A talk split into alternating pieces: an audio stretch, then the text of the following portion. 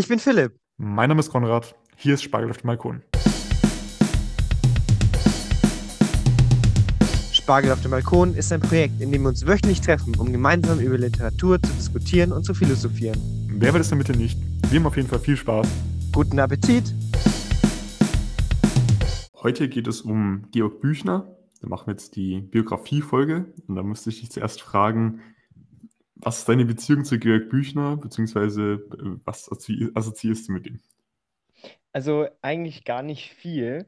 Ähm, ich hatte, ich musste ein Referat in Deutsch halten, deswegen machen wir das eigentlich alles hier. Das ist nur nochmal eine ähm, so. Wiederholung.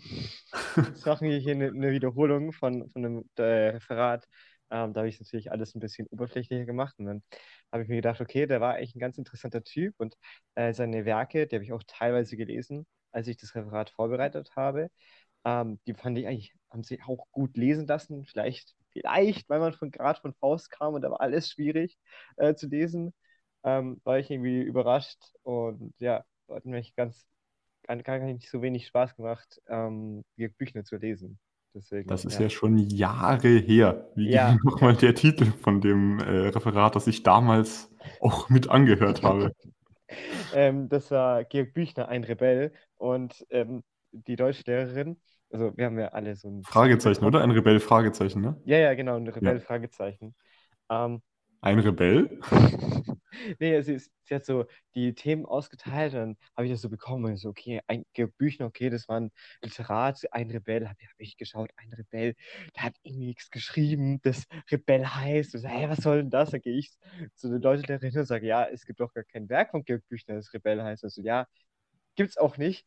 Das ist die Frage, so eine Forschungsfrage praktisch, ob er ein Rebell war. Ach so. Ähm, genau, und die Frage, der Frage bin ich nachgegangen in dem Referat. Hast du untersucht, wie, Pla genau, wie Sokrates? Wie Sokrates oder Plato oder ja. jeder Philosoph eigentlich. Genau.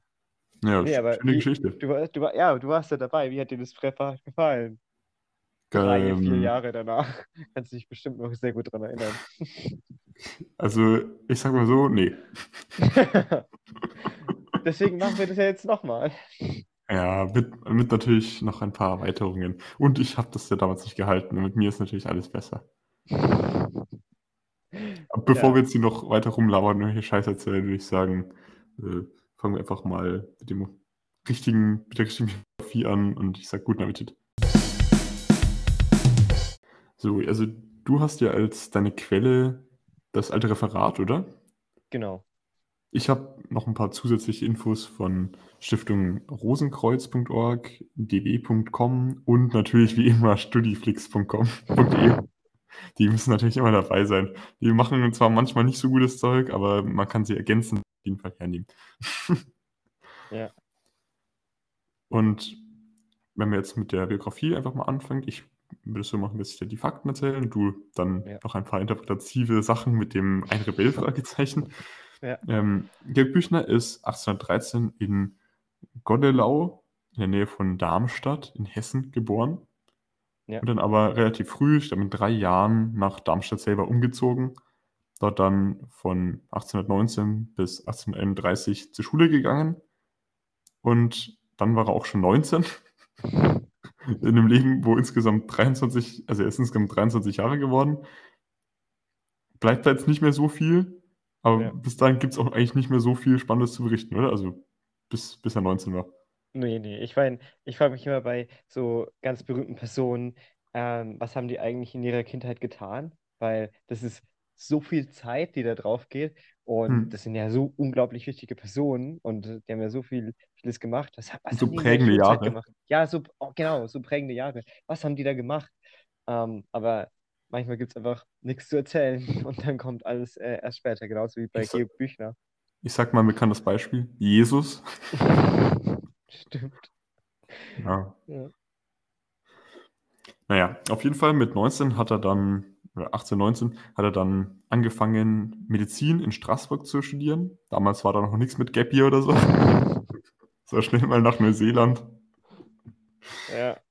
Aber Straßburg ist ja auch ganz schön weit von Hessen entfernt. Ja, ja das stimmt eigentlich. Ähm, ich, ich weiß jetzt nicht, ich glaube jetzt nicht, dass es außergewöhnlich war, jetzt ja. relativ in einer anderen Stadt zu studieren, aber ist auf jeden Fall schon ein Sprung. Ja. War, war das damals ähm, ein französisches Gebiet oder eher, also ist ja bei Straßburg ein bisschen eine Sache? Das müsste französisch, französisch sein, ja, zu der okay. Zeit. Auf jeden Fall hatte er da dann auch den Wunsch nach einem eher ausgewogenen Leben gespürt und ist deswegen seit 1833 mit Wilhelmine Jägel verlobt. Mhm. Also ich weiß jetzt auch nicht, ob das früh für die damalige Zeit war. Für heute, für die heutige Zeit ist es auf jeden Fall sehr früh. Und ja. hat dann auf jeden Fall eine Doktorarbeit geschrieben. Auch spannend, dass das super schnell ging damals. Andererseits, vielleicht gab es damals einfach noch nicht so viel 19. Jahrhunderts, was man ja. äh, da jetzt in der, in der Medizin lernen kann. Und der, der hat er geschrieben über das Nervensystem der Fische. Ja, der Flussbarbe. Und das finde ich so interessant, dass er eigentlich Literat ist. Wir reden über ihn in einem äh, Kontext. Wir lesen seine Bücher und äh, wir schauen sein Leben ein bisschen so in der rebellischen Seite jetzt vielleicht an. ähm, aber die Flussbarbe, weiß nicht, ob das, das ist weder literarisch noch rebellisch. also, ähm, das finde ich schon irgendwie interessant. Immerhin war er kein Jurist. Das stimmt. er war Biologe. Ja. Oder, oder Arzt. Ja, Mediziner, genau. Ja, ja Mediziner, ja. Aber er hat ja auch trotzdem, ich meine, seine Dissertation hat er 1836 geschrieben und ein Jahr später ist er schon gestorben. Und zu dem Zeitpunkt hat er schon äh, die meisten seiner Werke verfasst. Und das ist ja auch, also wir reden, wir haben so gesagt, ja, der ist nicht alt geworden und trotzdem ist einer der bekanntesten ähm, deutschen Autoren und einer der wichtigsten Autoren zu dieser Zeit. Echt? Also, dass seine, seine Dissertation ähm, 36 geschrieben hat, habe ich jetzt nicht so rausgelesen. Ich habe ich hab gedacht, weil er dann 33 nach Darmstadt zurückgekehrt ist, dass er damals den Zeitpunkt schon fertig war. Aber ja, vielleicht habe ich das ein bisschen durcheinander gebracht. Ja. Ähm, aber genau, man muss schon sagen, schon sehr ähm, beeindruckend, dass er in so kurzer Zeit so viele Werke geschrieben hat und ja, die dann auch so gut hat, angekommen sind. Das hat er dann so richtig begonnen, als er eben, ich habe das ja schon angekündigt, 1833 nach Darmstadt zurückgekehrt ist. Also ich dachte eben, dass er dann seine Doktorarbeit da schon vorher geschrieben hat, also 1832. Wenn du da jetzt, äh, oder 1833 eben, wenn du da jetzt so eine Zahl hast, weiß ich nicht, vielleicht also, stimmt die von dir eher. Ich kann, ich kann jetzt nur das äh, verlesen, was ich jetzt hier gefunden habe, deswegen. ja. Auf jeden Fall, ab da hat dann, hat dann diese Schaffensperiode angefangen, ne? Also mhm. 1834 kam dann hessische Landbote. Mhm. Und dann 1835 Lucrezia Borgia und Maria Tudor, aber die beiden sind verschollen, die kennt, weiß man nicht, wo die sind. Ähm, aber die nächsten drei Werke, die er auch im gleichen Jahr geschrieben hat, Dantons Tod, Lenz und der Wojcek, das nur ein Fragment äh, geworden ist im Endeffekt, ähm, die hat er alle nur 1835 geschrieben. Und Wobei er 1835 auch wegen dem hessischen Landbote brieflich gesucht wurde und ja. nach Straßburg zurückfliehen musste. Ein Rebell. Ähm, ja. Nee, also aber. Könnte sein, dass er, als er dann zurückgekehrt ist, seine Dissertation gemacht hat. Also jetzt ja, macht das schon Sinn, vielleicht. Genau, vielleicht. so, aber ich meine, man studiert ja erst und dann macht man seine Dis Dissertation, deswegen. Ähm, hm. Ja, keine ja. Ahnung. Ähm, genau.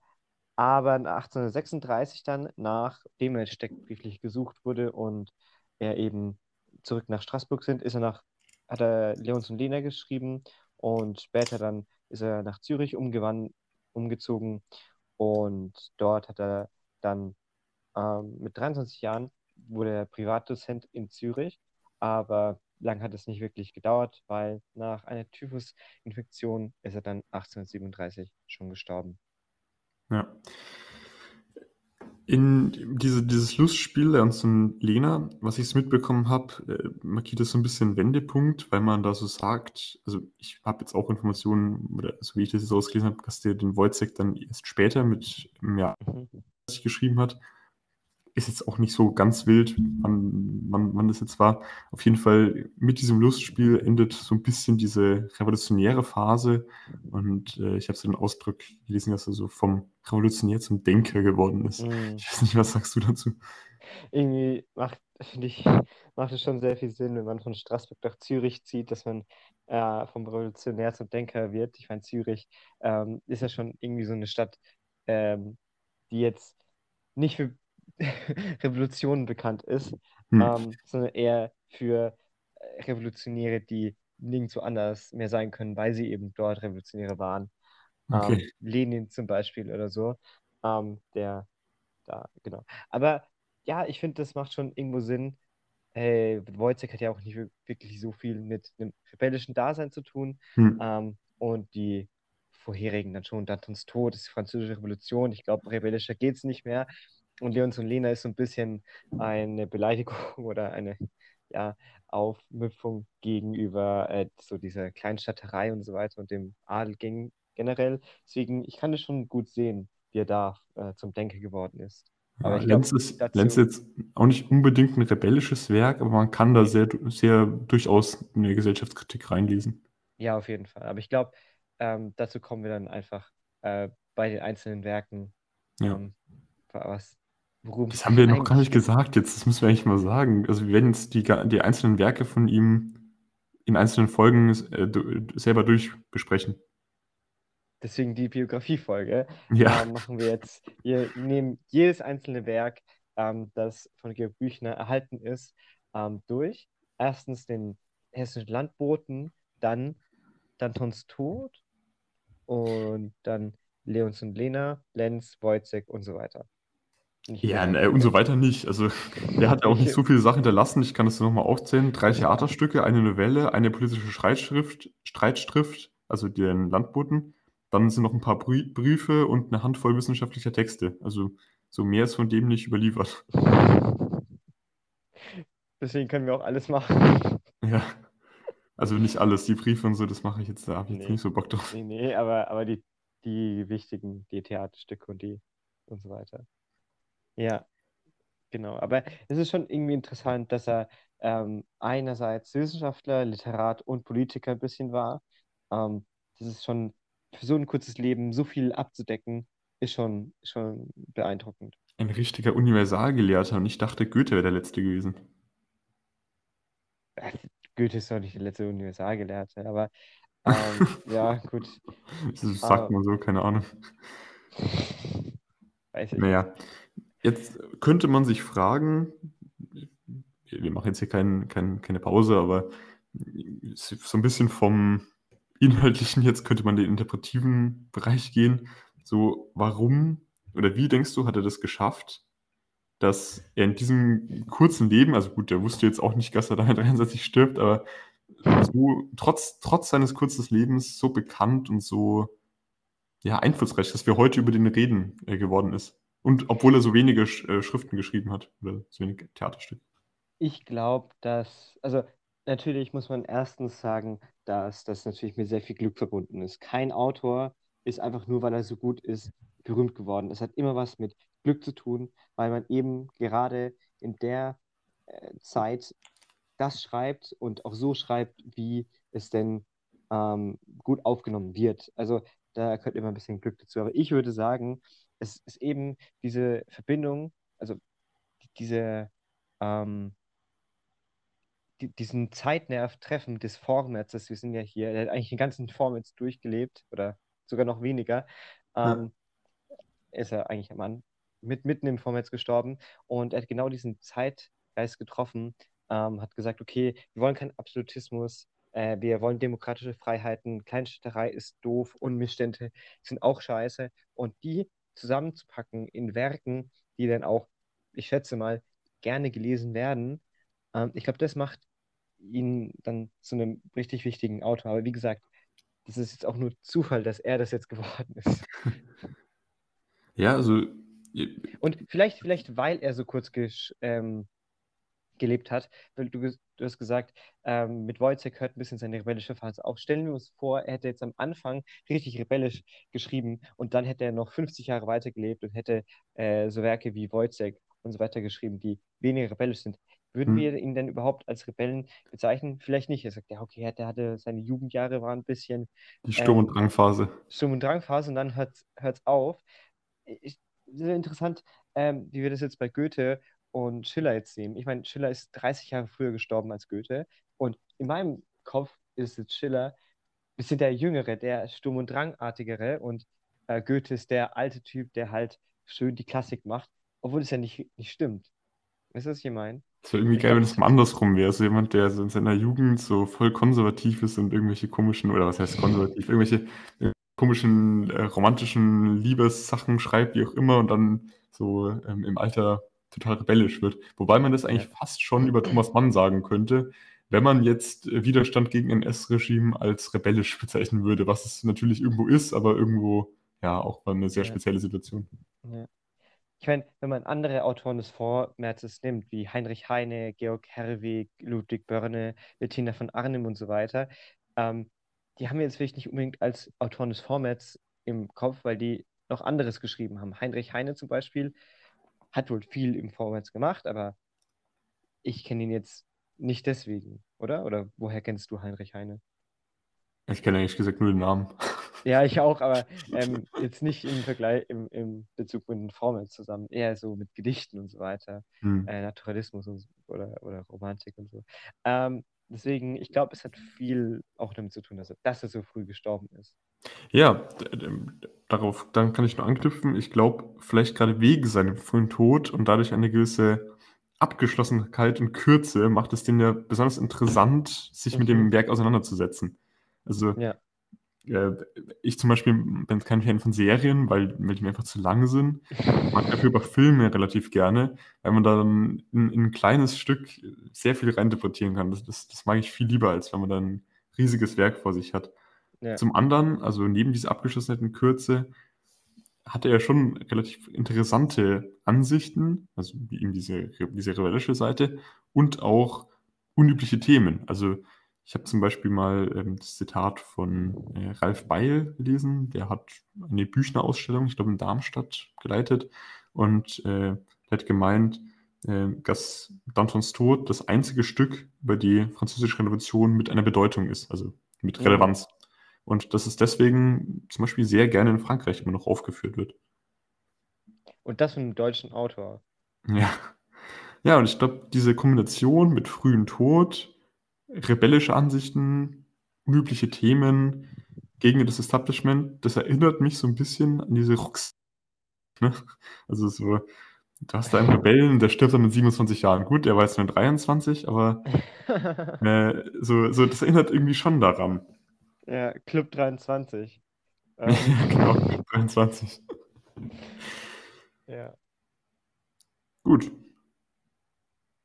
Jetzt noch vielleicht äh, nicht die Abschlussfrage, aber letztendlich war er ein Rebell? Ja, nein? Ja, ich meine, das, dafür habe ich ein ganzes Referat. Das kommt darauf an. Das kommt darauf an. Nein, äh, Georg Büchner würde ich schon sagen, dass er ein Rebell war. Ähm, ich meine, er hat sich gegen die Oppression äh, gestellt mit seinen Werken. Und ich meine, vielleicht noch mal auf seinen frühen Tod zu kommen, äh, könnte man sagen, dass er vielleicht auch ein bisschen so ein Märtyrer war. Ähm, jetzt, er hat, jetzt ist jetzt nicht gestorben für oder wegen seines Glaubens, aber das ist manchmal ziemlich egal in der Geschichte. Es kommt irgendwie darauf an, was passiert und nicht unbedingt, warum es passiert. Hm. Ähm, aber er hat ähm, für Freiheit und Gleichheit gekämpft und das ist einfach richtig gut. Und ich glaube. Naja, wenn er nicht, wenn er nicht äh, verbannt worden, wenn er nicht steckbrief gesucht worden wäre und da aus Hessen vertrieben worden wäre, dann wäre er natürlich nie nach Zürich gegangen. Und äh, sonst ja. hätte er auch nicht das Typhus nicht bekommen. Also. Vielleicht. Ähm, wenn. Aber ich glaube, da schließe ich meine Bemerkungen ab ähm, aus der, den, mit dem Schlachtruf äh, im hessischen Landboden Friede in den Hütten, Krieg den Palästen. Und ich glaube, das sagt alles aus. Das hat jetzt gar nicht reingepasst. Ist egal. Doch, sag ich jetzt einfach. Wenn du das sagen willst, kannst du gerne machen. ähm, das war die heutige Folge Spargel auf Balkon.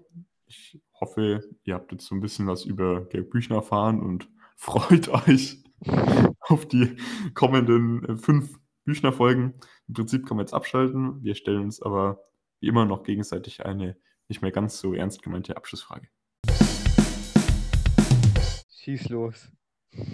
Ja, also der Büchner hat ja Medizin studiert Mhm. Und du weißt jetzt ja so ein bisschen was über seine Machenschaften, also auch Ja. mit der Rebellion und so. Würdest du dich von ihm behandeln lassen? Weiß ich jetzt nicht. Ähm, also, ich weiß jetzt nicht, wie gut er, äh, wie gut er für einen Arzt war, ähm, aber ich glaube, er sollte mir lieber was in seinen Büchern vorlesen, ähm, als dass er mich behandelt. Ich meine, es war das, das 19. Jahrhundert. So Ja, kann der nicht gewesen sein, dass ich nicht lieber zu einem modernen Arzt gehe. das, das wäre auch meine Antwort gewesen. Also, ich glaube, die Medizin damals hat ihn eher umgebracht, als dass er ihm geholfen hat.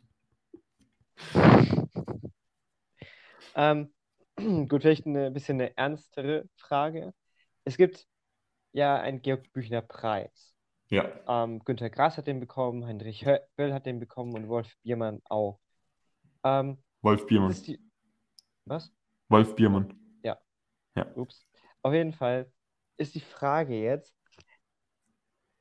verdient Georg Büchner so einen Preis? Also ist es eine Auszeichnung, einen Georg Büchner Preis zu bekommen? Also klar, ein Goethe-Preis hört sich schon irgendwie richtig fancy an, aber Ja. ein Georg Büchner Preis, ähm, ich weiß jetzt nicht genau, und das ist eigentlich auch egal, wofür jetzt der verliehen wird, aber ähm, ich meine, er zählt zu den wichtigsten Literaturpreisen in Deutschland, aber wofür sollte er denn eigentlich dann ausgegeben werden, dieser Preis?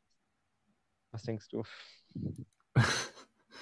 Ähm, er, soll, er sollte ausgegeben werden für ähm, spann spannende Literatur, die sich gegen die, das, den Mainstream stellt und gegen die Repression von ähm, äh, äh, Für literarisch gewagte Leute. Werke gegen die, gegen das Establishment.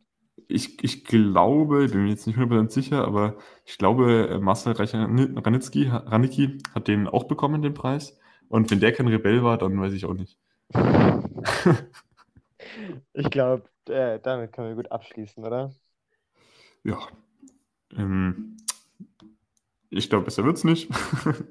Wir freuen uns, dass ihr eingeschaltet habt und äh, auf Wiederhören sagen Konrad. Und Philipp, Bis zum nächsten Mal. ciao.